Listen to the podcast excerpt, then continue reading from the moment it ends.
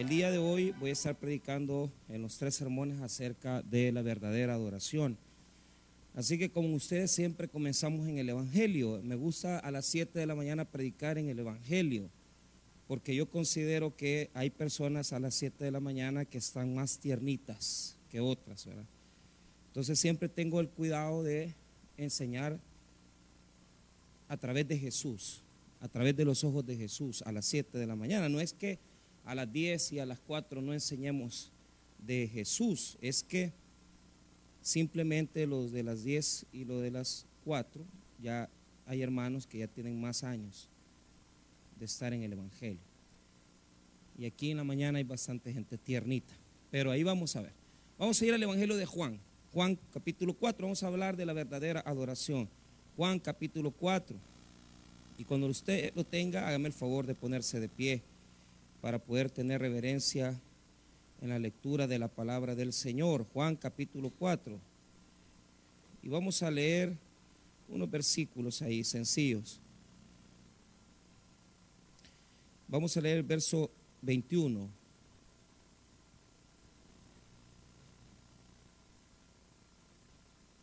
Amén. Juan 4:21, la verdadera adoración. La palabra del Señor dice así. Jesús le dijo, mujer, créeme que la hora viene cuando ni en este monte ni en Jerusalén adoraréis al Padre. Vosotros adoraréis lo que no sabéis.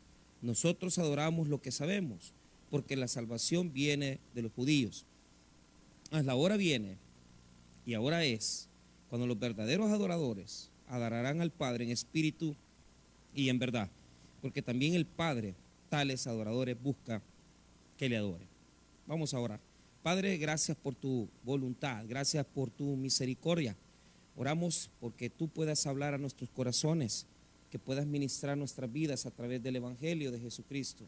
Oramos por este día de trabajo que siempre, Señor, nos, nos demanda, Señor, una cantidad de esfuerzo, pero que sabemos que tú siempre bendices el que vengamos a adorarte. Te bendecimos en el nombre de Jesús. Amén y amén. Pueden tomar asiento.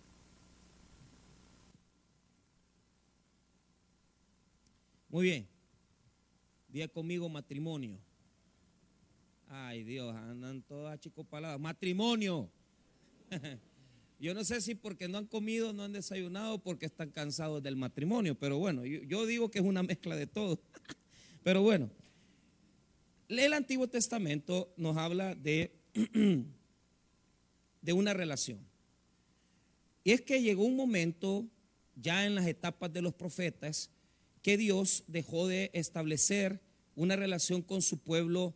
Eh, nosotros le llamamos una, una relación eh, eh, alejada, alejada lejana, donde Dios establecía que Él estaba en su templo y que el pueblo tenía que venir a adorarlo. Entonces, llegó un profeta llamado Oseas, diga conmigo Oseas. Oseas es un profeta que nos ha dado a los que estudiamos la Biblia bastantes problemas, porque Oseas recibió un mandato de Dios y la orden que Dios le dio a Oseas es, ve y tómate una mujer, ¿verdad? Y ten hijos con ella, una mujer adúltera, una mujer que se dedicaba a la prostitución. Entonces, hace años yo, yo estudié, eh, eh, hicimos un trabajo en la universidad con respecto a, a, qué era esa palabra, porque la palabra que utiliza en el texto hebreo, ¿verdad? Es la palabra soná en hebreo. Soná en hebreo es prostituta, porque lo que queríamos era rescatar a Osea, es decir, no es que Dios no puede mandar a un profeta a casarse con una prostituta y eso no nos cabía en la mente a nosotros. Y leímos en, hebreo el texto y revisamos bien el texto y nos dimos cuenta que Dios mandó al profeta Oseas a casarse con esa mujer. La Biblia dice que tuvo varios maridos y la Biblia dice que tuvo varios hijos con con varios varones. Pero ¿por qué Dios manda al profeta? Oseas. Porque lo que Dios quería era que en el profeta se reflejara la actitud de Dios para con el hombre? Que nosotros siempre, hermanos, tenemos esa costumbre de comprometernos con Dios y serle infiel. Entonces, lo que Dios quería era que, que el profeta encarnara el dolor. Porque escucha bien, no hay nadie, o sea, que conozca lo que es la traición y el dolor más grande que las personas que han conocido el adulterio. Es decir, que han descubierto eso en sus esposos o sus esposas. Y eso es un, dolor tan grande, hermano, cuando eso llega a la vida del matrimonio, que fíjese que Jesús establece en el Evangelio que la única causa por la cual se le permite a la persona divorciarse es por causa, porneia, dice en griego, porneia, fornicación, adulterio, es decir, por causa de adulterio. Entonces, ¿por qué? ¿Por qué creen ustedes que solo por causa de fornicación se permite el divorcio? Porque, escuche bien, no hay nada más difícil para un hombre o para una mujer, diga conmigo, perdonar. No, pero dígalo bien, perdonar. Nosotros podemos hacernos los suizos. Nosotros podemos decir, no, yo te perdoné. Pero hay un perdón que se llama perdón con cola. ¿Y cuál es el perdón con cola? Sí, volvamos pues, sigamos adelante. Estamos casados, criamos los hijos. Yo me acuerdo que aconsejé a una pareja hace un montón de años, más de 12, 14 años. Y yo, el, hombre, la mujer le había sido infiel. Pero él, yo fíjate que es bien difícil porque le pregunté yo a la señora, mire, me le digo yo, no, no le pregunto yo cosas íntimas, sino que, ¿y, y cómo fue eso? Le pero fíjese que la justificación que ella me puso fue bien fea. Es que mi marido hace 20 años me fue infiel. Imagínense, hace 20 años le había puesto los cuernos el hombre y ella estaba desquitando 20 años después. O sea, no tiene sentido. Ya, ya. O sea, como quien dice, él ya me lo hizo, yo lo puedo hacer. Entonces yo le decía al hermano, mire hermano, le decía, ¿y usted va a perdonar a su señora? Sí, la voy a perdonar y que yo la amo, yo quiero estar con ella, a mí no me importa lo que ella hizo, a mí no me interesa lo que le sucedió. Déjele pues. Porque yo lo llevo en una terapia, una terapia suavecita de, reconciliación, de ver si verdaderamente se van a perdonar. Y él dijo que sí. Pero a los tres meses, en una mañana, un domingo, bien me acuerdo yo que ella me él me lo contó, ella me lo contó, porque los dos estaban ahí. Es que mire, me dijo, él me dijo que, que ya me había perdonado, pero yo no, no, sé cómo se levantó el varón, ¿verdad? El domingo quizás se levantó que no le habían dado desayuno, amargado. Yo no sé cómo se levantó. Que el hombre tiene problemas de tensión, pero le gusta tomar Red Bull. Y entonces cuando abrió la refrigeradora, él, agarró el Red Bull y la señora le dijo, fulanito, le dijo, acordate que esa tontera te hace daño. Mire, y el hombre se enciende en fuego, usted como que es el mero diablo. Y agarra Red Bull toma esta cochinada, le dijo. No le dijo cochinada, se la aventó en la cabeza la, lata de Red Bull a la señora. Hasta ahí terminó el matrimonio. Y todavía le dijo, vos que estás hablando, le dijo, si vos sos un infiel, y la trató de prostituta para arriba. Entonces no la había perdonado. ¿Por qué? perdonar y sacar las cosas después y decirle, es que vos me hiciste esto, eso no es perdonar. ¿Y sabe cuál es el punto? Ese es el punto que quiere presentar aquí el texto bíblico. El punto que quiere presentar es, escuche bien, que Dios cuando perdona, perdona totalmente. Perdona completamente. O sea, el hombre no puede perdonar porque el hombre está con aquello que esta, esta me puso los cuernos, este, esta es a ver si tiene otra amante y ahí le pasan hablando al marido y a dónde estás y, mira, mándame tu ubicación, le dice todavía en el WhatsApp y el, marido ahí va, como que bien humilde, le manda la ubicación, este, severendo, va diabólico y quizás está con una de sus viejas que ha conocido ahí en el café del pollo campero. Pero así somos. no perdonamos totalmente. Por eso Jesús permite que se divorcien. Porque Él sabe que el hombre no puede perdonar. El hombre no puede perdonar. Al hombre le cuesta perdonar. Pero a Dios, a Dios también le cuesta perdonar. Pero perdona. Y no nos saca lo que somos. ¿Ah? No nos saca lo que hemos sido. Él sí puede perdonar a su pueblo. ¿Por qué? Porque en el libro de Oseas le dice, ya que la mujer te dejó, se fue con otros hombres, ¿qué hombre, después que le han puesto los cuernos tres veces, va a ir a recoger a la misma mujer? ¿Qué mujer, después que el hombre le ha puesto los cuernos tres veces? Bueno, pongámoslo que el hombre cinco, porque es más, más difícil. Porque aquí hay hermanitas que ya hasta seis veces han perdonado, ya están peor que la samaritana. Entonces, no dígame, por favor. Entonces, porque qué tremendo somos los varones, va. Pero ¿qué pasa? ¿Qué pasa? Dios manda a Oseas y le dice, vuelve a recogerla, llévala, tráela y cómprala contigo. O sea, ya ella era una esclava, y él la fue a comprar después que ya le había sido infiel varias veces. ¿Sabe qué? Esa es la historia de nosotros. Que, que hermanos, perdónenme, pero es que sí, que le somos infieles a Dios. Bastante, hermano. Bastante le somos infieles al Señor. Y Dios dice, ni modo, este es mi pueblo, esta es mi esposa.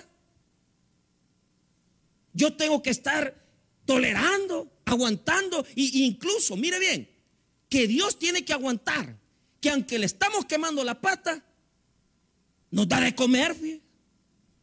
Y el mismo pisto que nos da para comer, lo ocupamos para nuestros amantes. No es cierto que hay mujercitas, hermanitas que le han comprado carro al, esposo. Y en el mismo carro que usted está pagando, que con esfuerzo paga mensualmente, ahí suben al amante estos, pícaros. Mirale, y la señora en bus pidiendo ray, allá la ven en la, parada del Walter. ¿Ah? Y la otra, bien chivo, con el, el carro de aire acondicionado. Qué bonito tu carro, ¿cuál tu carro? El carro es de la mujer. Él es un vividor. No dígame tampoco. Pero ¿cuál es el punto? El mismo dinero que Dios nos da para bendecirnos, para prosperarnos, ¿qué hacemos nosotros? Lo ocupamos para andar haciendo nuestras cosas, ¿va? Lo ocupamos para, para pagarle una cena a una persona que no es nuestra esposa. Lo ocupamos para andar haciendo cosas desagradables a Dios. Y Dios todavía nos da de comer. Y Él sabe que le andamos quemando la pata. Y Él sabe que somos infieles. Y Él sabe que andamos haciendo las cosas malas. Pero aún así nos viste, nos da trabajo. Y unos aquí hasta están prosperando. Y son infieles. Porque Dios dice, a Él le duele. A Él le duele, hermano. Que nosotros estemos así. Pero ¿cómo? ¿Cómo hace Dios para que su pueblo deje de serle infiel? y que usted comience a adorarlo con, el, con el corazón, con amor. ¿Cómo hace Dios para convencernos? Mire cómo Dios nos tiene, nos bendice, nos prospera, nos protege, nos da sus bendiciones. ¿Y cómo lo tratamos nosotros? Ah, sí, si yo no critico, ah, porque hay gente que trabaja domingo y tienen sus, sus horarios domingo. Pero hermano, estamos hablando de gente que nada hace el domingo y no vienen a la iglesia. Personas que ni tan siquiera, hermano, pero ni tan siquiera, ¿verdad? Sabiendo que Dios los ha bendecido, les ha dado trabajo, pero ni tan siquiera, hermano, hacer el esfuerzo de venir y decir, ay, tal vez no puedo ir en la mañana, voy en la tarde. O sea, no hay ese amor para Dios. Lo que andamos haciendo nosotros es viendo cómo le somos infiel. Eso es lo que andamos haciendo. De eso se trata esta historia.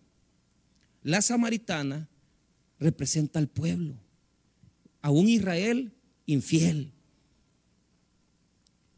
que le ha sido infiel a Dios. Entonces, llega al pozo de Jacob, porque esto es algo muy importante, y quiero que vayamos viéndolo. Lo primero que quiero que note es que todas las historias de amor de Israel, de los grandes patriarcas, han sido en el pozo. Diga conmigo en el pozo. Ahí en el pozo se enamoran, ahí en el pozo se conocen. Yo no sé, la Biblia representa eso, le voy a dar un caso. Solamente se lo voy a leer. El caso de Jacob cuando se enamoró de Raquel. Escuche, en, en el libro de Génesis, capítulo 29, dice así, y él les dijo, versículo C, él les dijo, está bien. Y ellos dijeron, bien. Y aquí Raquel, su hija, viene con, con las ovejas. Y él dijo, he aquí, es aún muy de día, no es tiempo todavía de recoger el ganado, abrevar las ovejas e ir a apacentarlas. Y ellos respondieron, no podemos hasta que se junten todos los rebaños y remuevan la piedra de la boca del pozo para que abrevemos las ovejas. Oiga, nueve, mientras él aún hablaba con ellos, Raquel vino con el rebaño de su padre, porque ella era pastora. Diez, y sucedió que cuando Jacob vio a Raquel, hija de Labán, hermano de su madre, y las ovejas de Labán, el hermano de su madre, se acercó Jacob y removió la piedra de la boca del pozo y abrevó el rebaño de Labán, hermano de su madre. Y Jacob besó a Raquel y alzó su voz y lloró. O sea, en los pozos los patriarcas se enamoran. Mire cómo nos presenta la historia esta. Vamos a ver Juan 4. Juan 4, verso 1. Mire, mire, mire lo que dice. Cuando pues el Señor entendió que los fariseos habían oído decir, Jesús hace y bautiza a sus discípulos, que, más discípulos que Juan, aunque Jesús no bautizaba, sino sus discípulos, salió de Judea y se fue otra vez a Galilea. Y le era necesario pasar por Samaria. Vino pues a una ciudad de Samaria llamada Sicar, junto a la heredad que Jacob dio a su hijo José. Y estaba ahí el pozo de Jacob. Entonces Jesús, cansado del camino, se sentó así junto al pozo. Era como la hora sexta. Pero mira el 7. Vino una mujer de Samaria a sacar agua y Jesús le dijo, dame de beber. ¿Qué nos está presentando el texto? Diga conmigo una historia de amor. Eso es. Eso es una historia de amor. Pero note los detalles. Detalle número uno. ¿A qué horas iba Jesús hacia el pozo? Diga conmigo, la hora sexta. La hora sexta son las 12 del mediodía. En, en, Israel y en Samaria, ninguna mujer sacaba agua en el mediodía. Todas iban por la tarde a sacar agua de los pozos. ¿Por qué? Iban todas las mujeres, se juntaban a platicar y allí sacaban el agua del pozo y la llevaban, porque ya era tarde, ya no estaba el gran sol. Esta mujer iba al mediodía. ¿Por qué? le daba vergüenza su pasado. Y no quería que nadie la viera. Por eso iba sola. ¿Ah? ¿Por qué? Porque ella tiene un pasado. Un pasado que lo conoce la gente. Por eso está al mediodía. Porque no quiere que la vean las demás mujeres. Porque la gente conoce su historia pasada. Entonces, en ese momento, con esta mujer, con su pasado, encuentra a Jesús en el pozo. Y en el pozo, los patriarcas de, de Israel se enamoraban de sus mujeres. Pero ¿qué pasó ahí? Aquí nos demuestra la humanidad de Jesús. Porque Jesús es hombre. Diga conmigo, Jesús es hombre. Y Jesús es Dios. Entonces note esto, ponga atención. Tiene sed, diga conmigo, tiene sed. Él quiere beber agua. Y la mujer es samaritana. Pero les voy a explicar algo. Los judíos y los samaritanos no se llevaban. ¿Por qué? Porque para los judíos el samaritano es un judío mezclado. Porque en tiempos anteriores, cuando se conquistó la zona de Samaria, vinieron los asirios y trajeron otras razas de, personas. Y se mezcló la raza judía con la raza, ¿verdad?, de otros pueblos. Entonces, para el judío, un samaritano no era, no era un judío verdadero, porque ellos decían, nosotros somos de sangre, descendemos de Abraham, pero estos samaritanos son mezclados. Usted se ha dado cuenta que en las familias, hermano, hay, hay pugnas, hay, hay desprecios. Porque de repente dice, es que yo soy hijo de don fulano de tal y de la niña fulanita. Pero este es un hijo que no es, que no es con la misma señora. Como que hay algo ahí que no debería de ser. Porque si es hijo del, del mismo hombre, tiene que ser igual tratado, no tiene que haber desigualdad. Pero ¿qué es lo que sucede? A los samaritanos, los judíos los veían de menos. Y entonces los judíos tenían una oración en la mañana. Mire la oración que hacían. Gracias Señor te doy, porque no soy, no soy samaritano y no he nacido mujer. Así oraban. Porque para un judío, ser samaritano era lo peor. Y ser mujer para un judío representaba, hermano, algo negativo por su cultura, porque ellos apreciaban la situación del varón, pero las mujeres, hermano, eh, eh, ellos lo veían con, con también desprecio. ¿Por qué? Por el pecado de Adán y Eva. Por eso la veían mal. Sí, las aceptaban porque las amaban, claro, se enamoraban, tenían hijos, pero las despreciaban. Entonces note esto. Ahí hay un contacto de Jesús con ella. Pero él va a comenzar a tener una plática con ella. Y la plática que van a tener es, mira, dame de beber. Quiero tomar agua. Entonces ella se asombra. Porque los judíos no le hablan a los samaritanos, nunca se han hablado. O sea, jamás un judío le habla a los samaritanos, pero Jesús le está hablando a la samaritana, despreciada, que tiene un pasado oscuro y que se esconde porque no quiere que la vean. Entonces, mire cómo dice el versículo 7, qué bonito. Vino una mujer de Samaria a sacar agua y Jesús le dijo, dame de beber. Pues sus discípulos habían ido a la ciudad a comprar de comer. Diga conmigo, están solos. Solo ella y él. Pero aquí es donde nosotros tenemos que reflexionar. La Biblia no nos está diciendo que ellos, ¿verdad? Que Jesús va a venir a, enamorar a la mujer. No. Él no está preocupado por eso, porque Él es Dios. Él lo que está preocupado de ella no es ni, ni tan siquiera su pasado, sino que es un detalle que les voy a hacer notar ahorita. Él viene y le dice, te voy a dar un agua que vos no conoces. Y ella no entiende. Porque cuando nosotros nos ofrecen las cosas espirituales, nosotros pensamos, ah, eh, la, samaritana dijo, este me va a dar de beber un agua que yo no conozco. Pero lo que no sabía ella es que le estaba hablando espiritualmente. Entonces ella se confunde y dice, bueno, dame de beber de lo que vos tenés, le dice, porque yo quiero conocer esas aguas. Mire lo que dice el versículo número 8 pues su, nueve, perdón, la mujer samaritana le dijo, ¿cómo tú siendo judío me pides a mí de beber? Que soy mujer samaritana. Porque judíos y samaritanos no se tratan entre sí. Respondiendo Jesús le dijo, si conocieres el don de Dios y quién es el que te dice dame de beber, tú le pedirías y él te daría agua viva. Cuando, cuando él le dijo agua viva, ella dijo, yo quiero de esa agua. ¿Por qué?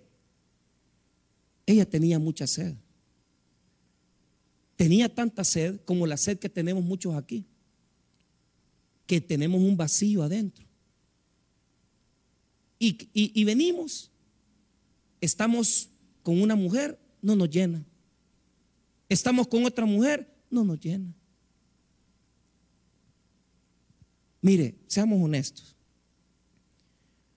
Usted va a terminar el culto, va a ir a su casa o va a ir a trabajar, pero hay personas que no sienten la llenura y viven sus vidas y dicen, yo, yo a mí me falta algo, yo, yo no sé qué es lo que está pasando en mi vida. Mire, eso le pasa a un montón de personas que quieren llenar el vacío. Hay, hay personas que quieren llenar el vacío con sexo. Y ahí andan, probando. Conocen a un hombre, conocen a otro hombre, pero no se llenan. Porque piensan que el amor de un varón la va a llenar. Otros piensan que las mujeres lo van a llenar. Otros piensan que es el pisto. Ay, y, no, y, pero un vacío, porque dicen, no, yo voy a trabajar, voy a hacer mi platita, y, se afanan y agarran pistillo y, tienen su dinero, pero no se sienten felices, se sienten vacíos. Ese era el vacío que ella tenía, porque ella decía, dame agua, yo quiero de esa agua. Quiero de esa agua que vos das. Quiero agua viva. ¿Por qué? Porque el agua viva quita la sed. Pero ¿sabes cuál es el problema? todo lo demás con lo que querés llenar tu corazón, no te llena. La cerveza. ¿Cuántos aquí han amanecido después de, una, pero tremenda eh, fiesta, verdad? Y, se levantan, ¿verdad? Después de haber tomado toda la noche, pero se sienten vacíos, su vida se siente miserable, porque usted dice, ah, y todavía, ¿verdad? La goma que uno siente, va que, pero la goma moral, va que en la noche le gritó a la esposa, se peleó con los, con los hijos, hizo cosas terribles, pero están, están con un vacío adentro que no pueden llenar, que no pueden satisfacer. Entonces muchas personas usan los vicios para llenar el vacío, otras, como le repito, usan el amor. No, eh, con esta persona yo, yo voy a estar bien. Yo me acuerdo de una hermanita que que, me confesó, fíjese que, que bien me dijo, ella me contó su vida, ¿verdad? Y me decía, pastor, mire, pero fue bien sincera, o sea, yo me impresioné. Su hijo estaba estudiando en el colegio de nosotros. Y me dijo, mire, pastor, quiero hablar con usted. Sí, hombre, no hay problema, porque el cipote tenía mucho rollo, muchos problemas estaba dando. Entonces, nos sentamos, y me dice, ¿usted sabe por qué fulanito da tanta guerra? Me dijo, no, le digo, es que mire, me dijo, este, esta persona con la que yo estoy viviendo es la segunda pareja. Mi hijo mayor, yo lo tuve con otro varón, pero él nos hizo cargo y lo he creado yo. Después conocí a otra pareja y me embaracé de él. Entonces yo pensaba que la persona con la que ella vivía era el papá de los dos y no. Uno era hijo de una persona y el otro de otra. Y me dijo ella, todavía yo me acuerdo, me dijo, es que mire, pastor, yo no tuve consejo, nadie me orientó, nadie me aconsejaba cuando ella, yo era jovencita. Y, bien, y es muy bonita, es muy bonita. Y entonces le digo yo, la persona con la que está, pastor, mire, fíjese cómo me dijo, es que yo a él, no es que lo ame, me dijo. Yuca que le digan eso, porque, ¿qué, qué pasa? Pues? ¿Y qué, por qué está con él? Porque él, me cuida, me dijo. A mis hijos no le falta nada, a mí no me falta nada, me ha puesto mi negocio. Pero ella no lo amaba. Fue duro lo que le pasó. Porque tuvo que pasar por una gran enfermedad. Que fui al hospital a verla. Y fíjese que entre que yo estaba, ella estaba en la cama y ella me decía, ¿cómo está hermana? Bien, que no sé qué. Mire, me dijo, fulanito me ha demostrado su amor, me dijo. No me dijo ella si lo amaba o no, pero prácticamente me estaba diciendo que antes no lo quería y ahora lo había aprendido a amar. Pero ¿qué es lo que pasaba? Óigame bien, el problema es que ella no sabía qué era el amor. Y así hay mucha gente así, que como no saben qué es el amor, porque nadie los ha querido, desde pequeños los humillan, desde pequeños los rechazan, entonces, creen, hermano, creen ellos que están buscando a alguien que los ame y no se dan cuenta que la persona con la que están ya los ama, hombre. Pero ¿qué sucede? El vacío. ¿Qué es lo que andaba buscando ella? Si no fuera por Cristo y por la enfermedad que le dio, yo le aseguro que hubiera dejado a ese hombre y se hubiera metido con otro. Pero ¿sabe qué? ¿Qué es lo que hace Cristo en nuestra vida? nos llena, nos quita la sed. Y cuando nosotros tenemos a Cristo en nuestra vida, nosotros dejamos de jugar, dejamos de decir, no, no, vamos aquí, vamos allá, no, entreguémonos a Él. ¿Por qué? Porque Él es el único que va a satisfacer mi necesidad interior. Y por eso, hermano, hay tantas personas que cuando conocen a Cristo dejan de tomar, cuando conocen a Cristo, dejan esa vida desordenada. ¿Por qué? Porque conocen al único que puede llenar su corazón, que es Cristo Jesús, el único que puede llenar nuestro vacío. Ahora, note esto. Ella viene y después de platicar del agua, y ahí nos vamos a saltar. Mire bien. Diga conmigo, Jesús lo sabe todo. Él ya sabía que ella era una persona vacía, que no tenía nada dentro, que andaba buscando el amor. Él ya lo sabía. Pero Jesús le gusta que nosotros solitos le digamos a Él nuestras cosas. A, Jesús le gusta que nosotros solo le digamos. Pero ojo, Jesús nunca nos va a humillar sacándonos lo que somos. Lo que Él quiere es que nosotros digamos, sí es cierto, yo tengo un problema en mi corazón. Y yo necesito en esta mañana que usted sea sincero, hermano. Oiga bien, sea sincero. Mire, ¿qué es lo que le da, le da guerra a usted? ¿Es el problema del dinero? ¿Es el problema que usted no puede serle fiel a una sola mujer? ¿Es el problema que usted no le puede ser fiel a un solo hombre? ¿Qué es lo que le da guerra? ¿Qué es lo que tiene que hacer? Hable con Jesús. Él ya sabe con quién usted lo anda engañando. Dígale.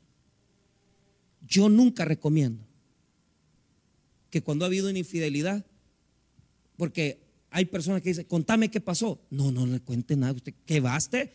Mira, fallé, te fallé, la regué, me subí en el carro de fulano y pasó, me enamoró. Pero hasta ahí. ¿Por qué? Porque contarle ya a la persona que nos ama detalles, eso no es bueno. Por lo que yo les dije al principio, porque la memoria nos traiciona. ¿Ah? Y ya después, cuando ya estamos reconciliándonos, nos acordamos de lo que nos hizo la persona. No le diga nada. Solo dígale a Dios con quién le anda quemando la pata. Dígale en este mañana, Señor, yo sé que la estoy regando, yo sé que la estoy, eh, eh, me estoy paseando en mis hijos, me estoy paseando en mi, en mi señora. Yo sé, Señor, que con este alcoholismo no te sirvo. Yo sé que con este estilo de vida, que estoy viviendo con una mujer y no estoy casado, yo sé que esto no te agrada. Dígaselo, él ya sabe. Y eso es bonito, ¿sabe por qué? Porque cuando nosotros nos presentamos ante Dios con nuestras fallas, pero sin mentira, porque aquí hay un montón de espíritus fláuticos que, ay, Señor, yo te amo, yo te adoro, yo te exalto, alabaré. Mira, hablarle a Dios y decirle, decirle lo que sentís. Mira, Señor, yo no puedo dejar a este hombre. Yo no puedo dejar a esta persona. Perdóname, no lo puedo dejar. Ayúdame. Si no es tu voluntad, ayúdame a salir de esto, Señor. Ya no quiero robar. Ya no quiero ser orgulloso. Hermano, cuánta gente soberbia hay y, le están quemando la pata a Dios con, con el orgullo. Dígale a Dios quién es su amante. Hay poder aquí, hay una gran unción. Dígale a Dios, dígale a Dios quién es su amante. Mire, es feo decirlo, pero es cierto. Cuando nosotros venimos y topamos y le decimos a Dios, Señor, ah, hasta aquí, hasta aquí, Señor. Eso le gusta al Señor. Y si usted, y, se lo digo porque eso yo lo sé, va, hay personas que andan haciendo las cosas, pero no las quieren hacer ya.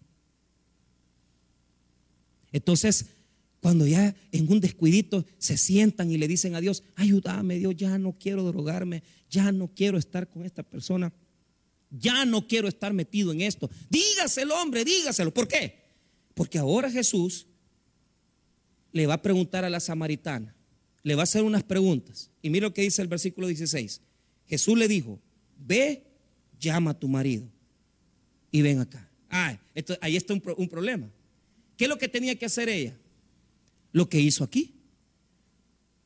¿Qué es lo que hizo ella? Viene Jesús y dice, anda, llama a tu marido. Anda, llama a tu marido. Pero mire lo que hace ella. 17. Respondiendo la mujer y dijo, no tengo marido. Jesús le dijo, mire bien, bien has dicho, no tengo marido. 18. Porque cinco maridos has tenido y el que ahora tienes no es tu marido. Esto has dicho con verdad. O sea, cinco hombres habían pasado por su vida y con el que estaba no estaba casada.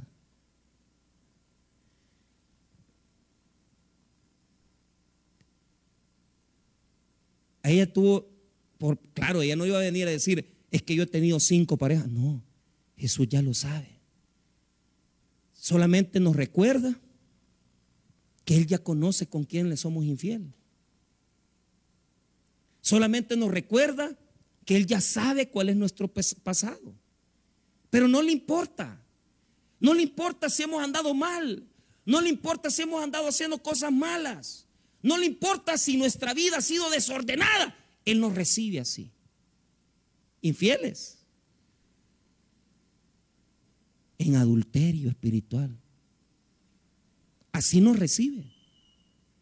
Así nos dice, vení, vení, vení, vení a la iglesia.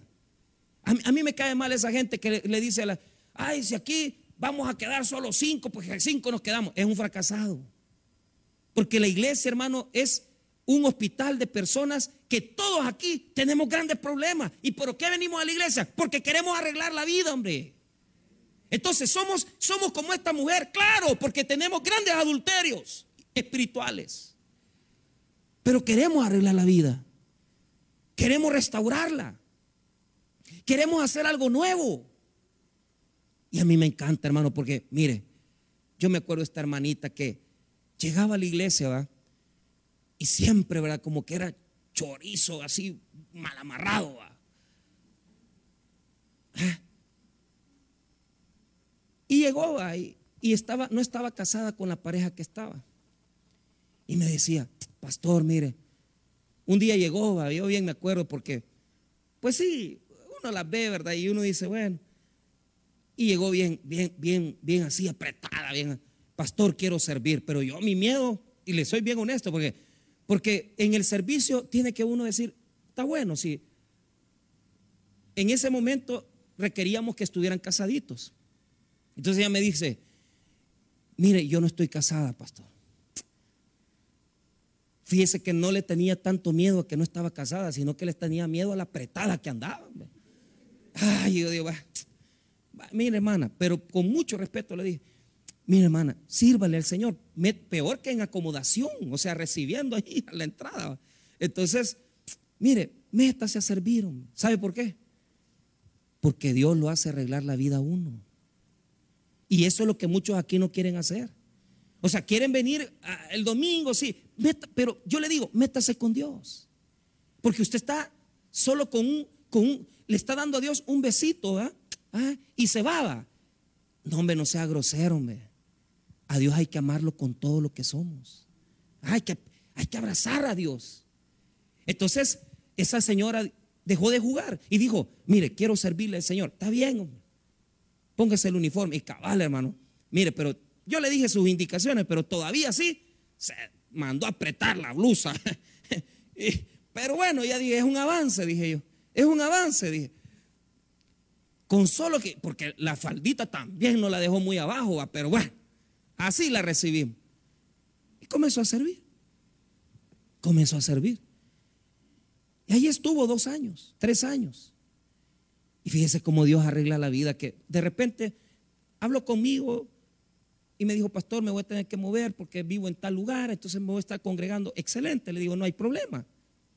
No hay problema. Entonces llegué a predicar a la iglesia a los cinco años que ella se había ido, a donde ella me había dicho que iba a estar. Pero a mí hasta allá se me había olvidado. Y de repente, hermano, voy viendo a la, a, la señora, pero ya no andaba apretadona, andaba flojona. ya, mire, ni la reconocía, porque bien elegante. Sus lentecitos, su faldita de servidora, su, su blusita, ya no aquella como que era chorizo, sino que ya una cosa así ya más flojita, ¿va? Y era bonita. Entonces, al terminar el culto, eh, todavía se me fue a poner, pastor, ¿se acuerda de mí? Hermana, me acabo de acordar de usted. ¿Qué tal? ¿Cómo le ha ido? Aquí estoy, pastor. ¿Cómo está con su pareja? Le digo, pastor, me he quedado sola, me he metido en las cosas del Señor, estoy creando mis hijos, estoy bien así, me dijo. ¿Qué había hecho ella? Se había quitado la sed. ¿Con quién? Con el único que verdaderamente puede llenar el vacío, que es Jesucristo. Ahí quedó. Ahí está sirviendo. no tuvo otra pareja, ahí se quedó sirviéndole al Señor. Tranquila. ¿Por qué? Pues cuando ya venimos a Cristo y somos honestos y queremos hacer las cosas bien, nos entregamos a Él. Y encontramos la verdad de este texto, que nosotros hermanos tenemos que amar a Jesús y serle fiel a Él. Serle fiel a lo que Él nos da, serle fiel a las cosas del Señor, serle fiel a las situaciones que Él nos demanda. Y si a mí Jesús me dice, servime, hay que servir. Si a mí Jesús me dice, ganame alma, vamos a ganar almas. Pero yo no voy a ser infiel con Jesús. Yo no voy a estar jugando con un pie afuera, un pie adentro. Yo me voy a entregar a un solo Dios, que es Jesucristo el Señor. Un solo Dios.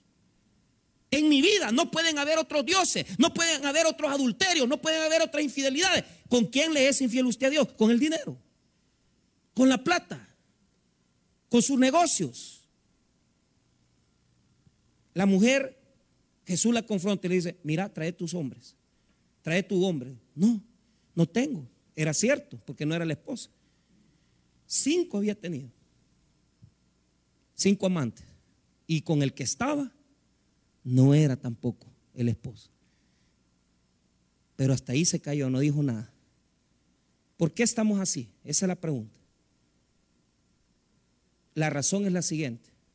Los samaritanos, pongan atención, no, no leían todo el Antiguo Testamento. Solo tenían los primeros cinco libros de la ley. Génesis, Éxodo, Levítico, Números, Deuteronomio. Entonces los samaritanos no tenían los profetas, no tenían los libros del Antiguo Testamento. ¿Y qué pasa? En el libro de, óigame bien, en los libros del Antiguo Testamento se establece el lugar de adoración y como Dios quiere ser adorado. Pero como la Biblia de ella no era, no era la Biblia correcta, ella no sabía cómo adorar a Dios. Entonces, mire lo que confiesa. Ella le comienza a decir, pero yo voy al culto, pero yo voy al culto, yo me congrego, porque así somos. O sea, nosotros venimos a la iglesia, adoramos a Dios, pero andamos mal, andamos mal con Dios. Y la pregunta es, ¿por qué? Ahorita se lo voy a contestar. Mire lo que pasa el versículo número 19. Si hizo la Suiza, si hizo la que no le estaban diciendo, porque le dijo, cinco maridos has tenido y el que tiene no es tu marido. Mire el 19, le dijo a la mujer, Señor, me parece que tú eres profeta. Ahí diciéndole, Señor, vos conoces muchas cosas. Mire lo que dice el 20. Nuestros padres adoraron en este monte. Y, vos, y, vos, y vosotros decís que en Jerusalén es el lugar donde se debe adorar. Jesús le dijo, mujer, créeme que la hora viene cuando ni en este monte ni en Jerusalén adoraréis al Padre. Hasta ahí leamos. ¿Por qué ella no adoraba a Dios en el lugar correcto? Porque no tenía la palabra. Mire, hermano, óigame bien. ¿Cómo quiere Dios que le adoremos? Primero, adorar solo un Dios, Jesucristo. No pueden haber otros dioses. Segundo, hermano, usted tiene que adorar a Dios como la palabra de Dios dice. Como la palabra de Dios dice y donde la palabra de Dios dice. Porque ella estaba perdida. Porque no conocía el Antiguo Testamento. ¿Y sabe cuál es el problema de la iglesia hoy en día? Que no conoce la Biblia. No conocen la palabra. Por eso andamos todos salidos de las cosas de Dios. Porque lo que menos hacemos es leer la palabra. Y nos inventamos nuestros propios dioses. Y nos inventamos nuestra forma de adorar. Ahí voy a ir un culto en el mes. Ahí voy a ir al culto en la semana. ¿Quién te ha dicho que es así vos? ¿Ah? Vos te inventás tu propia forma de adorar. Vos te inventás tus propias maneras de venir a la iglesia. Eso es invento tuyo, pero la Biblia no lo dice. Y entonces Jesús le da una gran revelación. Mire lo que dice el versículo número 23. Lo que Jesús le dijo. Mas la hora viene y ahora es cuando los verdaderos adoradores adorarán al Padre en espíritu y en verdad. Porque también el Padre tales adoradores busca que le adoren. ¿Qué es espíritu y verdad? Primero, espíritu. No se puede adorar a Dios si uno tiene ídolos, imágenes porque Dios es espíritu. Yo no puedo adorar a Dios siendo adorador de la cerveza. Yo no puedo ser adorador de Dios siendo adorador de las cosas de allá afuera. Tengo que adorar a Dios. pero en espíritu. ¿Y qué significa eso? Que no hay imagen, no hay figuras, no hay representación, sino que a Dios lo que le agrada es que nosotros, hermanos, cuando nos vamos a sentar a adorarle a Él, adoremos a Dios con nuestro propio corazón. Sin nada de eso de que, ay, mire que yo me he hecho este voladito, yo tengo mi altarcito. Eso no sirve. Para Dios, como Él es espíritu, no hay ninguna imagen que le agrade a Él. Por eso, el primer mandamiento es, no tendrás dioses ajenos delante de mí. Y el segundo, ¿cuál es? No te harás imagen de nada lo que está en el cielo, ni en la tierra, ni debajo de la tierra. No haga imágenes. No haga figuras. Que mire que esta, esta, esta, esta, esta, esta imagen, ¿verdad? Este, este santo. No, no, Señor, es que solo es Jesús en espíritu. No hay imágenes. No hay nada más. Pero es que fíjese que yo tengo una gran devoción. Sí, pero es Jesús el único. Y por eso, hermano, la Biblia no nos describe el rostro de Jesús. No nos describe el, el cuerpo de Jesús. Porque Dios no quería que nosotros hiciéramos imágenes de Jesús. Porque Jesús es espíritu. Y le adoramos en espíritu. Sin ningún tipo de representación sin ningún tipo de imagen. Primero saquemos los dioses de nuestros corazones. Porque algunos dirán aquí, yo no tengo imágenes, sí, pero te encanta el billete. Y ese es tu más grande Dios que tenés, porque los peores ídolos que hay en el corazón son los que no se miran. Y aquí hay gente que sus, ay, esto y lo otro, y andan adorando su carro, andan adorando su casa, andan adorando lo que sea, menos Dios. No sirve. Ahora, hablemos de adorar a Dios en verdad. A Dios se le adora como la Biblia dice. Y la Biblia dice, seis días trabajarás, pero el séptimo día de reposo es, y santificarás el nombre de Jehová, tu Dios. ¿Cuántos aquí no entienden eso? Que hay que adorar a Dios. Pastor, mire, pero a mí el domingo no me lo dan. Oiga, Diga conmigo, Jesús es mi reposo. Jesús es mi reposo, dígalo. No hay día domingo. Todos los días son días de adorar a Dios, todos. No es que, ay, yo el domingo le dedico a Dios. Todos los días dedicarle, todos los días adorarlo, todos los días alabarlo, todos los días quebrantarte ante la presencia de Dios. Porque el templo más grande que tenemos no es este, sino que es el templo de nuestro corazón. Porque aquí está Jesús. Ay, yo el domingo voy a mi iglesia. Sí, y lo malo es que del lunes a sábado, ¿cómo que eso es el diablo, men? Esos son religiosos, hipócritas. No hay templo, no hay lugar. A Dios yo lo adoro donde sea. Me hinco, lloro ante Él, le alabo, le canto alabanzas y lo exalto. Quítese la religiosidad. Dígale, diga, quitémonos la religiosidad. No hay ídolos, no hay imágenes. Y no hay templos que puedan agradar a Dios. El único templo que Dios tiene es mi corazón. ¿Dónde yo adoro a Dios? Yo me siento ahí y me pongo a adorar. Cuando yo estoy pasando grandes pruebas, me dan ganas de venir aquí. Y aquí me subo a chillar. Así hacía yo cuando estaba allá también en mi otra iglesia. Ahí en el altar me ponía a chillar yo. Pero igualmente en mi cama, en mi casa, Dios no tiene lugares, Él está en todas partes. Pero algo sí les voy a garantizar, hermano. Algo sí les voy a garantizar. Hay que adorar a Dios todos los días de la vida. Cuando Dios puso el día de reposo en el Antiguo Testamento, lo puso un día nada más. Pero nosotros en Cristo estamos obligados no a adorarle solo el domingo, sino que adorarle todos los días de la vida. Y si yo tengo chance de venir un cultito más, yo vengo. Si no tengo chance, no. Pero Dios ya no ve los días. Ahí andan los sabáticos, los adventistas, que día de reposo es viernes, Shabbat, el, día de reposo viernes. No han conocido el reposo de Jesús. Porque yo no, Dios, ¿cómo vas a creer que yo voy a venir a estar adorando a Jesús el viernes por la noche y sábado? Como que soy judío, yo no soy judío. Porque a Jesús se le adora todos los días de la vida. Yo ya salí de las leyes. Yo ya no estoy en la ley, yo estoy en Cristo. ¿Y cómo le cumplo a Jesús? Amándole a Él. Entonces, pregunto, ¿cuántos infieles hay aquí? Que ahí andan buscando a mejor iglesia. Allá me voy a ir, allá voy a estar. Mira, en un solo lugar quedaste vos. Dos, ¿cuántos ídolos tenés en tu corazón? Y tres, ¿cuántas imágenes has creado de Dios? Usted dice, yo no tengo imágenes hechas, sí, pero el Dios que te has inventado, solo vos sabes que lo has inventado, porque solo vos sabes, porque hay gente que dice, yo tengo mi propia relación con Dios, qué bonita tu relación vos, porque qué Dios el que te ha inventado. hay dioses que no exigen nada, pero el Dios de la Biblia lo exige todo. Entonces, cerramos. La samaritana representa al pueblo infiel, que tiene que encontrar en Cristo la llenura total de su corazón.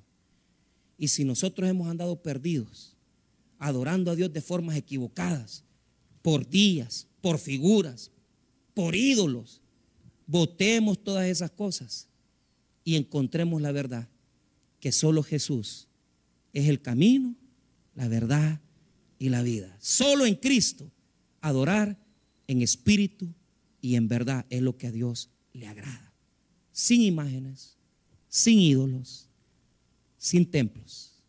Tenemos nuestra adoración domingo, sí, aquí venimos al templo, pero a mí yo puedo adorarlo afuera y donde yo quiera puedo adorar a Dios, siempre y cuando sepa que Jesús es el Señor de mi vida. ¿Estamos, hermanos? Vamos a orar entonces. Padre, gracias por tu palabra.